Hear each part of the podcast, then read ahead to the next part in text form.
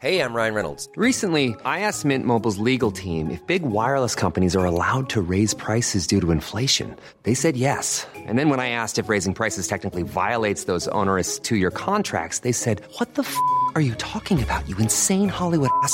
So to recap, we're cutting the price of Mint Unlimited from $30 a month to just $15 a month. Give it a try at mintmobile.com slash switch. $45 upfront for three months plus taxes and fees. Promo rate for new customers for limited time. Unlimited more than 40 gigabytes per month. Slows. Full terms at mintmobile.com. Ein Vater, der seinen Sohn auf einen morgendlichen Jagdausflug mitnimmt, das ist in den USA nichts Ungewöhnliches.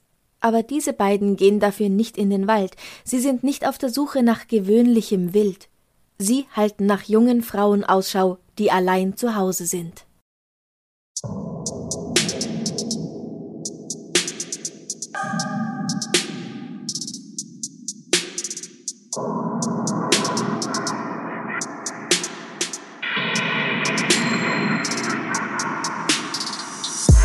Servus, Christi, herzlich willkommen bei darf's ein bisschen Mord sein? Dein Podcast zum Thema wahre Verbrechen. Mein Name ist Franziska Singer. Und ich bin Amber Baumgartel. Heute geht es um einen Mörder, der eine psychische Krankheit hat. Wir würden nie behaupten, dass psychisch kranke Menschen gefährlich sind. Es ist, wie auch bei nicht psychisch Kranken, eine kleine Zahl, die tatsächlich Verbrechen begeht. Und ob der Mann, über den wir sprechen, auch zum Mörder geworden wäre, wenn er keine Stimmen gehört hätte, das kann niemand wissen. Aber was wir mit Sicherheit sagen können, ist, dass seine Wahnvorstellungen zumindest einen Einfluss darauf hatten, wie er seine Taten ausführt. Mhm. Das ist jetzt Teil 1 von einer zweiteiligen Folge.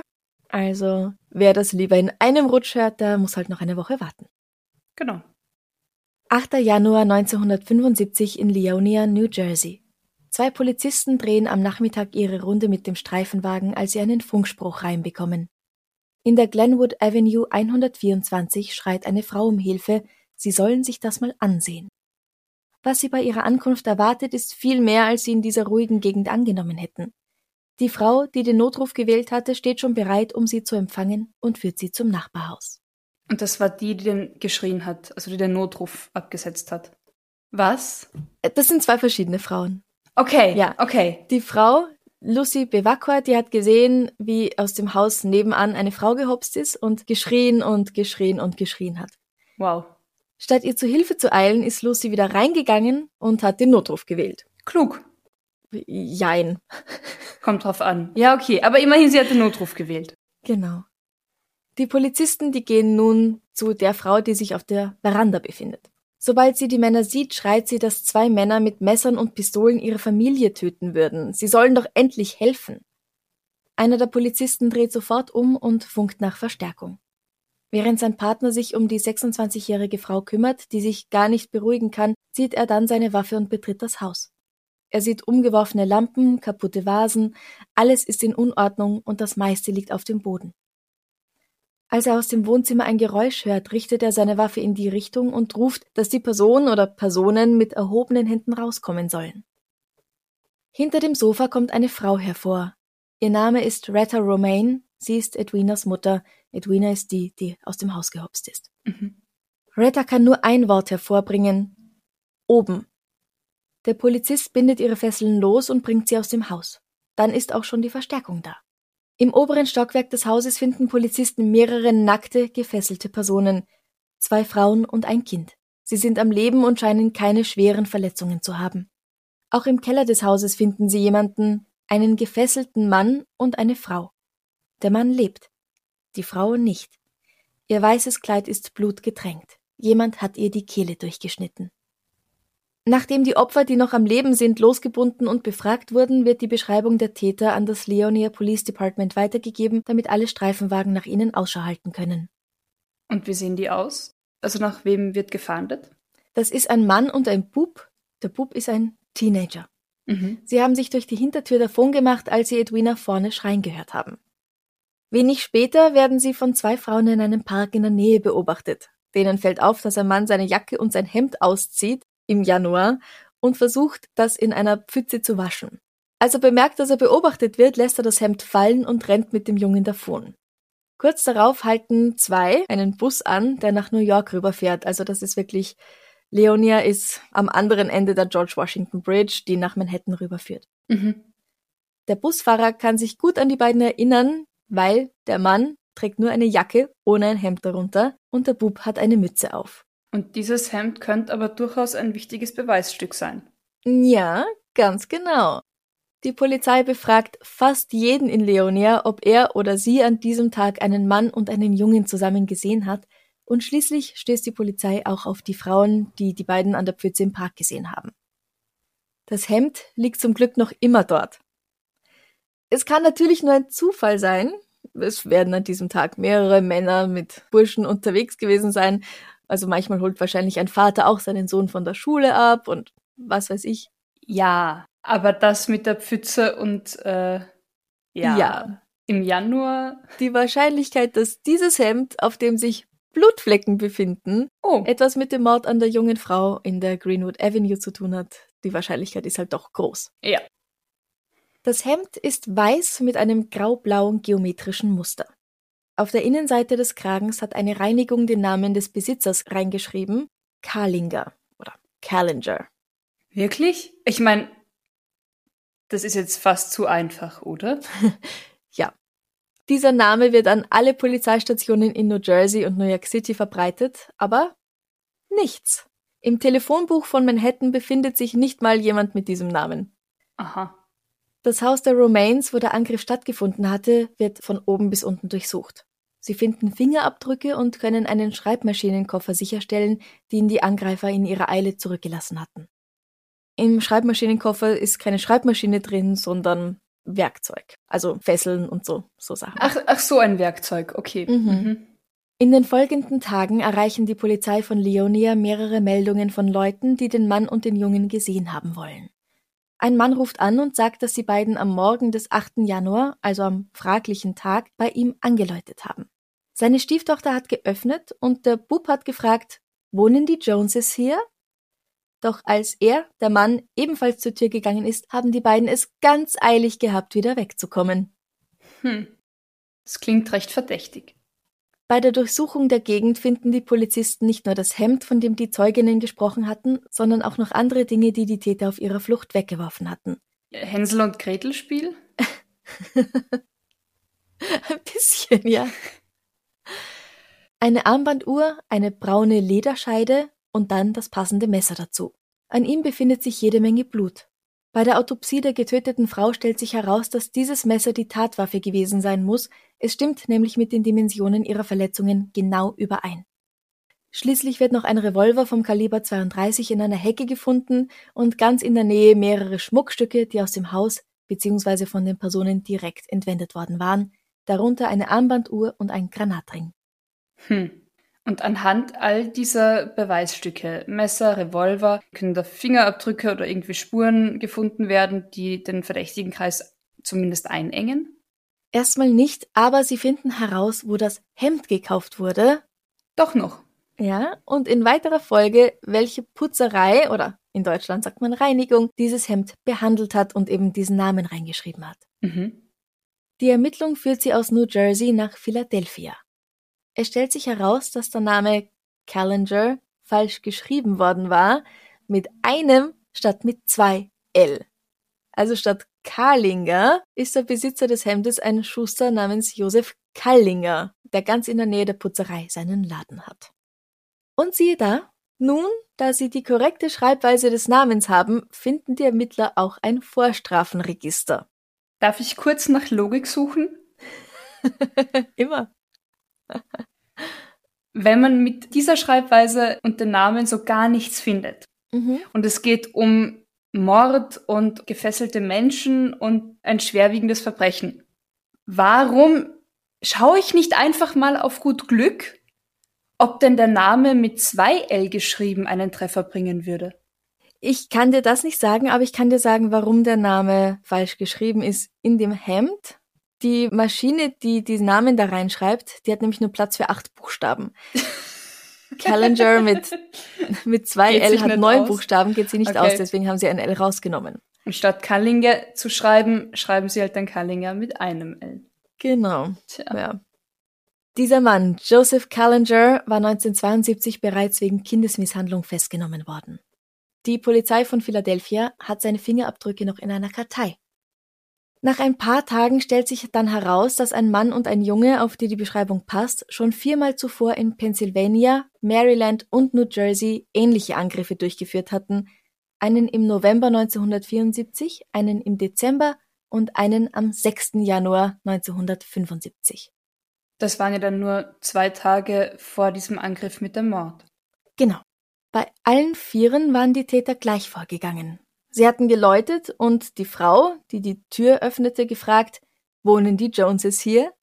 Und wenn dann kein starker Mann dazu kam, wie in dem einen Fall, dann hatten sie zugeschlagen. Wow. Ja, aber dazu dann später mehr. Die Fingerabdrücke aus diesen Häusern und dem in Leonia stimmen überein und am 17. Januar 1975 können der 39-jährige Joseph Callinger und seine beiden Söhne Michael, 13, und James, 11 Jahre alt, festgenommen werden. Der jüngere der beiden wird bald wieder freigelassen, er war an den fraglichen Tagen nämlich in der Schule gewesen, aber Michael, der ältere, nicht. Joseph und Michael schwören, dass sie unschuldig sind. Aber sind sie das? Naja, schwört nicht fast jeder Schuldige vorerst mal, dass er unschuldig ist? Und sind sie es dann wirklich? Also, nein, Mm. oder? Mm, Ja. Ihre Opfer können Sie in einer Gegenüberstellung identifizieren. Also eine Gegenüberstellung ist das, wenn die Polizei den Zeugen mehrere einander möglichst ähnliche Personen zeigt, um zu überprüfen, ob der Verdächtige wirklich der Täter ist. Mhm. Oder die Täterin natürlich. Ja. Außerdem werden bei Ihnen zu Hause gestohlene Gegenstände sichergestellt. Okay, also Täter überführt. Mhm. Und mehr zu Joseph Kallinger, Joseph Callinger? Halte ich gut fest, wir haben jetzt einiges vor uns. Okay. Joseph Lee Brenner III. wird am 11. Dezember 1936 in Philadelphia geboren. Seine Mutter ist Judith Brenner, sein Vater vermutlich nicht ihr Ehemann, denn er verlässt sie kurz darauf und sie gibt das Baby in einem Kinderheim ab. Mit zwei Jahren wird er von dem österreichischen Ehepaar Stefan und Anna Kallinger adoptiert. Darum habe ich das vorher auch schon so deutsch ausgesprochen. Hab mir schon gedacht, dass das einen Grund hat. Das New York Magazine berichtet, dass die beiden ihn sehr lieben, aber andere Quellen haben das Gegenteil zu berichten. Sie hätten ihn nur zu sich geholt, um eine billige Arbeitskraft zu erhalten. Der Junge muss tatsächlich schon ab einem sehr frühen Alter seinem Vater in seinem Schusterladen helfen. Seine Eltern schlagen ihn mit einem Gürtel oder einem großen Holzlöffel, sperren ihn tagelang ein und sagen ihm nicht einmal, was er falsch gemacht hat. Mhm. Wenn die anderen Kinder ihn ärgern, wird er von seinen Eltern bestraft, weil er sich nicht wehrt. Und wenn er sich wehrt, dann wird er auch bestraft. Er soll sich ja nicht prügeln. Ja, Was er macht, es ist ist verkehrt. falsch. Ja. Als er sechs Jahre alt ist, erleidet der Bub einen Leistenbruch. Das ist nichts, das man in diesem Alter schon haben sollte. Nach der Operation erzählen ihm seine Eltern, dass der Arzt auch an seinem Vögelchen operiert habe, damit es für immer klein bleibt und nicht funktioniert. Und Vögelchen, das ist bei ihnen das Wort für Penis. Einmal stiehlt er ein Gebetsbuch aus der Schule und muss zur Strafe mehrere Nächte lang je eine Stunde lang mit nackten Beinen auf Sandpapier knien. Ein anderes Mal schlägt seine Mutter mit dem Hammer nach ihm, weil er gerne in den Zoo gehen möchte.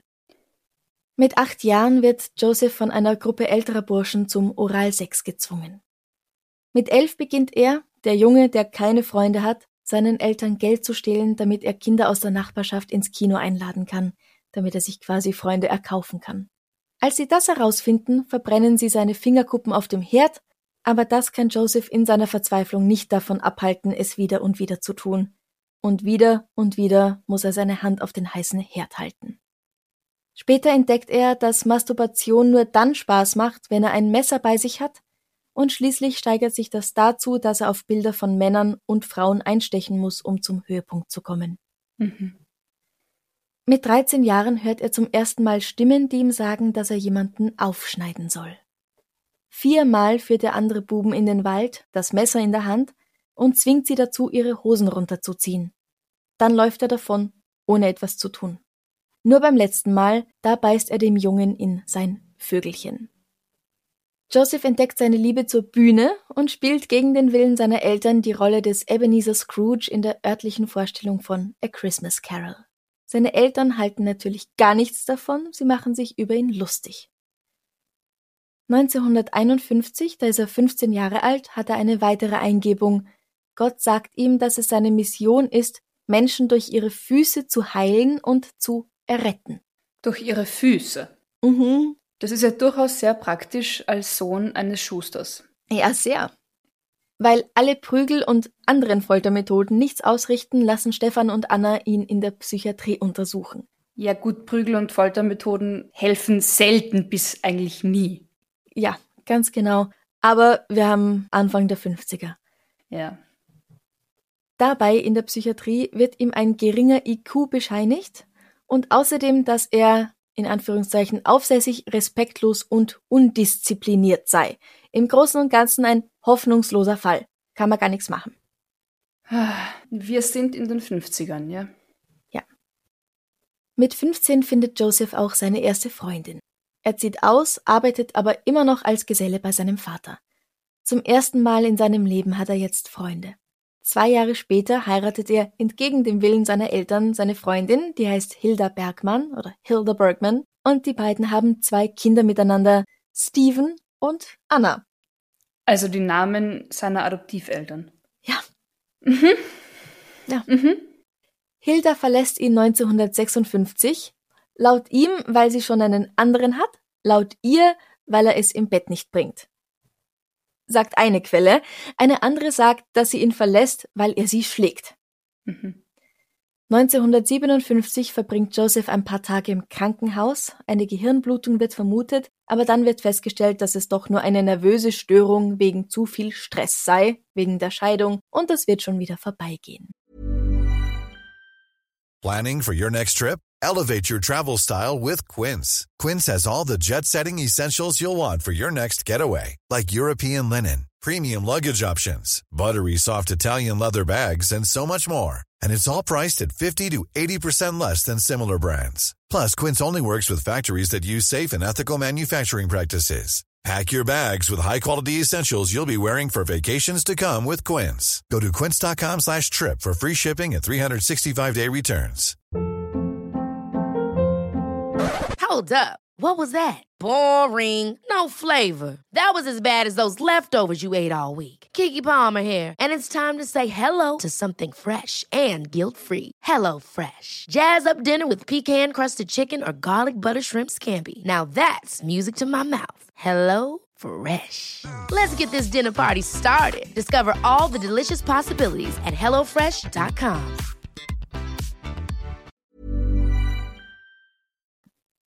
Im April 1958 heiratet Joseph schon zum zweiten Mal. Die Frau heißt Elizabeth Baumgard. Sie bekommt fünf Kinder von ihm, Joseph Jr., Mary Jo, Michael, James und Bonnie Sue. Irgendwann dazwischen verschwindet er einmal für elf Tage mit kompletter Amnesie. Das heißt, er kann sich nicht dran erinnern, wo er in diesen elf Tagen war und was er gemacht hat. Also einfach Blackout. Ja, genau, er ist einfach weg. Elf Tage später taucht er wieder auf, wird auf den Stufen vor einer Kirche wieder gefunden. Keine Ahnung, was er dazwischen getan hat, wo er war. Wow. Bei einer Untersuchung wird festgestellt, dass er an einer sexuellen Angststörung leidet, wegen der er sich Frauen gegenüber feindlich verhalten würde. Und diese sexuelle Angststörung, wie sie das nennen, die stammt daher, dass seine Eltern ihm diese Schauergeschichten mit der Penis-OP erzählt haben, als er sechs Jahre alt war, wodurch ja sein Vögelchen für immer klein bleiben und nicht richtig funktionieren würde.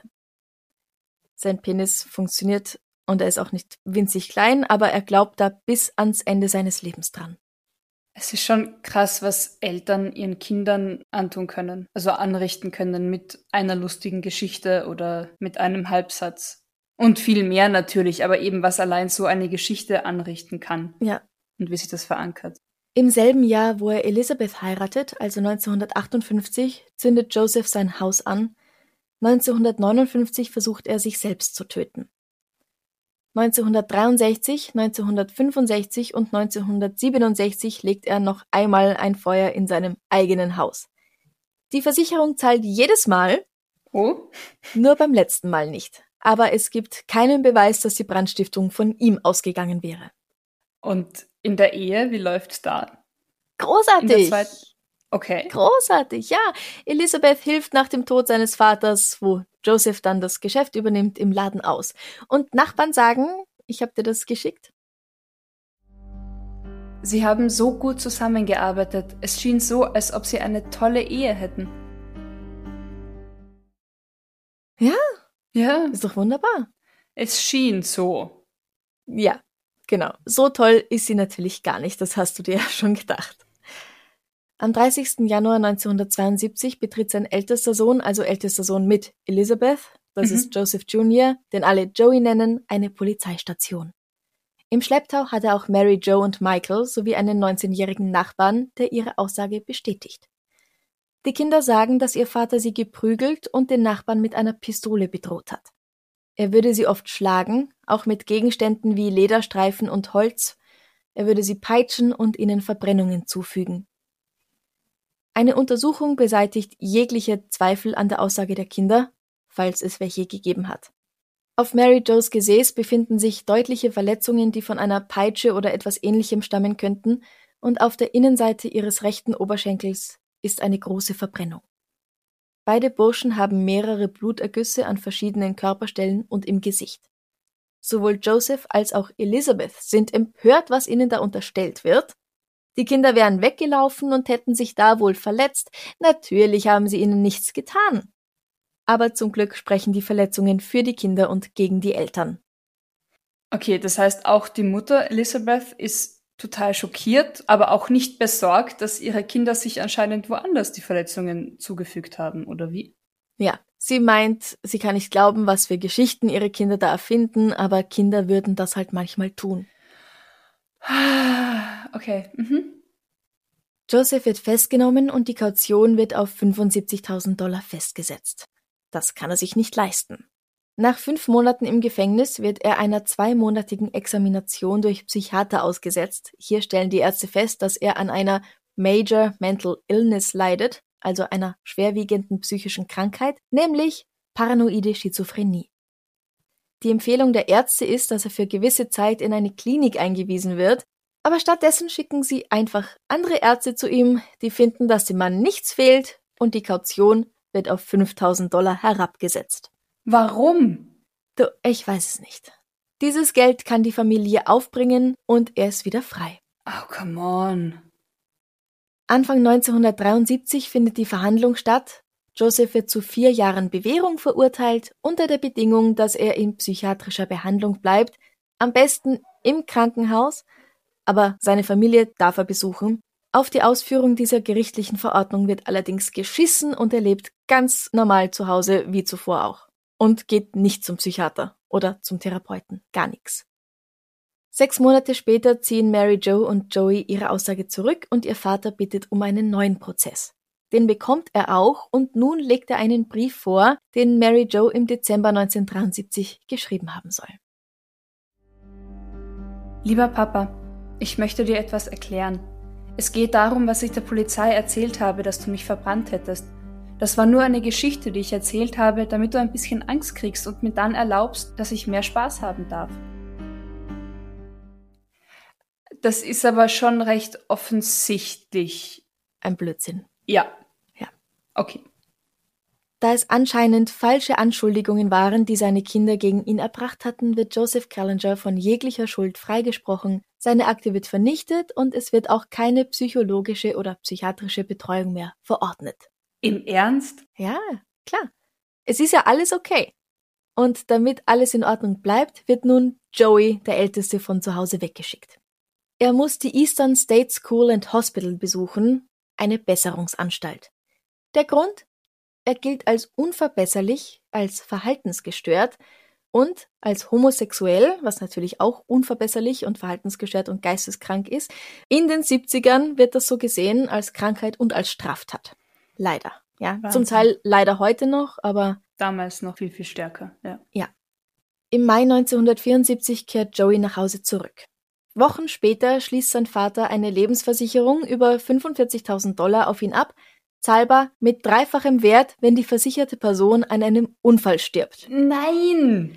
Ja, du weißt, was es bedeutet, wenn Ja. wir hier das Wort Lebensversicherung erwähnen. Nie was Gutes. Also Mhm. nie für die Person, auf die die Versicherung ausgestellt ist. Genau. Ein paar Wochen später meldet Joseph seinen Sohn als vermisst. Zwei Wochen danach wird er im Keller eines Hauses gefunden. Das Haus war im Begriff abgerissen zu werden und dadurch ist seine Leiche zum Teil schon zerquetscht worden. Das ist auch vermutlich der Grund, warum keine Todesursache festgestellt werden kann. Wie praktisch für den Vater, der eine Lebensversicherung abgeschlossen hat. Jein. Die Polizei ermittelt und die Versicherung zahlt nicht. Obwohl Joseph sagt, dass Vermutungen, dass er am Tod seines Sohnes Schuld trage, Unsinn sind, schließlich habe er für Michael ebenfalls eine Lebensversicherung abgeschlossen und dem fehlt nichts. Das ist der einzige Grund. Naja, was für einen besseren Beweis gibt's denn? Ja, okay, ja. Das bleibt aber nicht lange so. Im Oktober 1974 wird Michael, der nun 13 Jahre alt ist, mit mehreren Kopfverletzungen ins Krankenhaus eingeliefert. Joseph sagt, dass der Bub wohl gestürzt sein und sich den Kopf angeschlagen haben muss. Ja, aber komm, also dieses, ich bin gestürzt, ich bin hingefallen, ich bin gestolpert, ich bin gegen die Türklinke gelaufen, so tollpatschig, haha. Ja. Das sind ja die typischen Ausreden, oder? Ja. Also sei es jetzt bei Kindesmisshandlung oder egal wie, bei häuslicher Gewalt. Und das sind übrigens keine Klischee-Ausreden, die habe ich tatsächlich auch schon gehört. Klar. Plötzlich werden die Leute ganz tollpatschig und tun sich Richtig. ständig weh. Was vorher nie ein Problem war. Hm. Ach Gott, und ich bin vom Rad gefallen. Ach ja, haha. Ja. Das darf doch ein Arzt auch zu der Zeit gar nicht glauben, oder? Und vor allem, was sagt Michael dazu? Michael kann sich an nichts erinnern. Einen Tag später muss er noch einmal ins Krankenhaus, weil er sich übergibt, was jetzt für eine Gehirnerschütterung nichts Ungewöhnliches wäre. Ja. Also vielleicht kann er sich wirklich nicht erinnern. Michael wird behandelt und nach Hause geschickt. Am nächsten Tag verschwindet er und taucht wiederum einen Tag später in einem Spital auf. Dort streift er ziellos herum und kann sich an nichts erinnern. Er kann nicht einmal seinen eigenen Namen nennen, aber er kann ihn aufschreiben. Sein Vater wird angerufen, der holt ihn ab und bringt ihn nach Hause. Einfach so. Ja, einfach so. Ohne dass hinterfragt wird, warum der Junge allein unterwegs ist, ob ihm was fehlt. Nichts. Ja. Und das war, da ist Michael 13 Genau, ja. und das alles ist im Oktober 74. Ja. Und die Überfälle beginnen im November 74. Ja, ganz genau. Ha.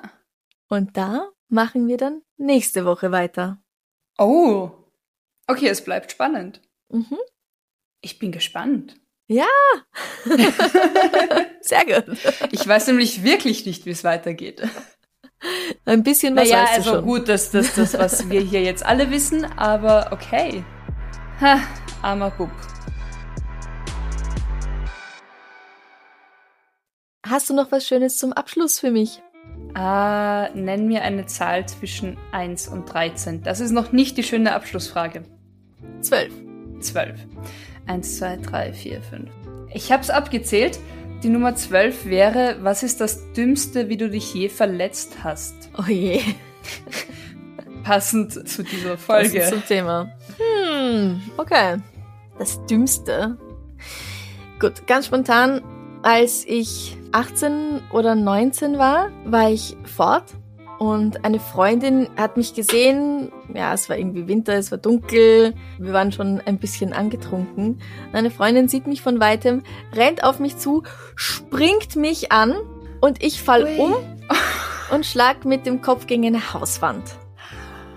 Scheiße. Ja. Ich hatte keine Gehirnerschütterung, aber ich hatte schon so ein leichtes Schädel-Hirntrauma. Das war ziemlich dumm. Das war auch wirklich, wirklich unnötig. Ja, okay. Unnötig vor allem, gell? Also, ja. Hat sie sich was getan? Nein, nein, sie ist ja auf mir weich gelandet. Hat sich die Hausmauer was getan? Oh, das weiß ich nicht, aber das war mir in dem Moment auch ziemlich egal. Ja, das, ja, das stimmt schon, das stimmt ich schon. hatte erstmal sehr, Au, sehr welche große Begrüßung. Kopfschmerzen. Fuck. Ja, wir sind keine Freunde mehr. Deshalb? Nein. Okay. ja. Und du? ich glaube, ich mache mit, mit einer Kopfverletzung weiter. Mhm. Auch mit einer Mauer. Okay. Ähm, ich war weder betrunken, noch war ich sehr jung. Ich war, es war vor zwei Jahren, glaube ich. Also ja, jetzt sagst du, Franziska, du warst total jung vor zwei Jahren. Egal. ähm, Im Theater und wir haben Theater gespielt, Sommertheater auf einer alten Burg.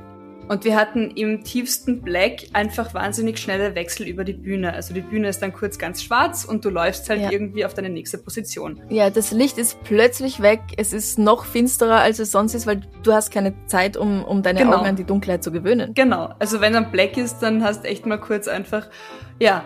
Und Du rennst ähm, ins Ungewisse und hoffst, dass nichts ist. Na, normalerweise renne ich nicht ins Ungewisse, weil ich meine Wege ja kenne.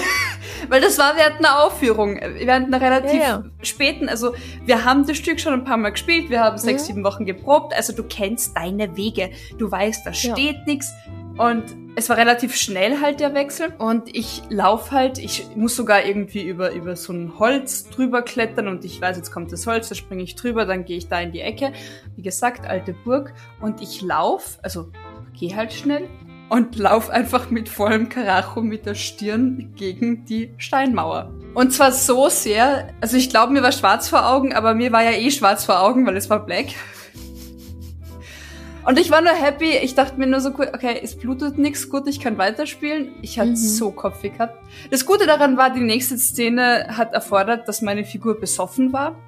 Was körperlich recht gut gepasst hat, weil ich war echt so, okay, wow. Weil du eh komplett benommen warst. Richtig. Und ich hatte tatsächlich, ich habe noch ein Selfie. Ich habe wirklich, also gerade keine Platzwunde, aber ich hatte wirklich auf der Boah. Stirn so einen blau-grünen Fleck und war dann echt auch Tage danach im Krankenhaus. Also Kopfprellung, gerade keine Gehirnerschütterung, aber Ja. halt ordentlich. Und da war ich dankbar für den Arzt, weil der schien ähm, kulturinteressiert zu sein irgendwie. Ich habe gesagt, nicht auslachen, halt Unfallhergang und so, ach, Sommertheater, wo spielst du denn gerade? Haha, ja, sein Bruder auch. So, cool, okay. Jemand, der mich nicht auslacht, wenn ich sage, ich bin gegen eine Wand gelaufen. Und in dem Fall bin ich es tatsächlich. Also es kann passieren, dass man tatsächlich passieren. gegen eine Wand läuft. Ja. Aber wenn sich's halt häuft und man bemerkt das bei einem Freund oder einer Freundin oder Familienmitglied oder Kollege Ja. oder was auch immer, dann sollte man skeptisch sein. Und ganz ehrlich, wirklich. Und lieber einmal zu viel als zu wenig. Wie gesagt, ich habe Ja. das wirklich mitbekommen bei einer Freundin, bei einer Kollegin. Und die war immer so lustig. Und die war immer Mhm. eben und, und total selbstbewusst. Und die hat immer gesagt, ach, haha, und ich bin so tollpatschig. Und ich bin schon wieder vom Rad gefallen. Und die konnte teilweise kaum schmerzfrei gehen. Und ich kannte sie. Und ich habe im Nachhinein, dachte ich mir dann, ja, scheiße, eh klar. Hm. Also selbst bei Menschen, wo man glaubt, man kennt sie oder man kennt sie gut oder man verbringt ja eh jeden Tag mit ihnen oder fast jeden Tag. Es sind keine Klischee-Ausreden, es sind tatsächlich die ersten Gründe, die genannt werden, dass man tollpatschig ist und einfach halt einen häuslichen Ja. Unfall hatte. Ja. Okay, aber wir wollten ja was Schönes zum Abschluss machen. Sagen wir Genau. Danke.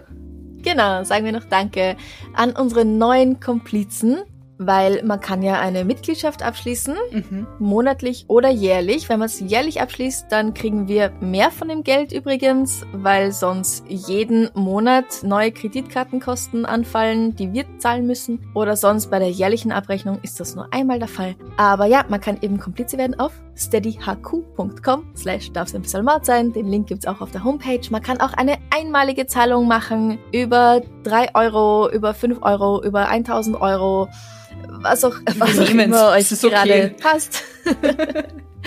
Unter ko-fi.com slash darf's ein bisschen Mord sein. Und unsere neuen Komplizen sind diese Woche Frau M, Anna D., Angelika S, Marcel A., die Anna, Anja J., Katharina L, Annalena R. Jan R. und Katrin C. Vielen herzlichen Dank und willkommen danke. im Club. Man kriegt natürlich auch ähm, was für die Mitgliedschaft. Nicht, dass wir das Ja, irgendwie- ja. Also, es gibt Bonus-Episoden und es gibt Extras und man kann die Folgen vorher hören, also früher als der Rest. Genau. Äh, wir bieten euch schon was dafür. Abseits dieses Gratis-Podcasts Abseits zweimal die Woche Gra- gibt's da auch noch was anderes. Ganz genau. genau. Ja gut, dann wünschen wir euch noch einen wunderschönen Tag. Gesund bleiben. Ganz wichtig. Ganz, ganz wichtig. Bussi. Bussi. Baba. Baba.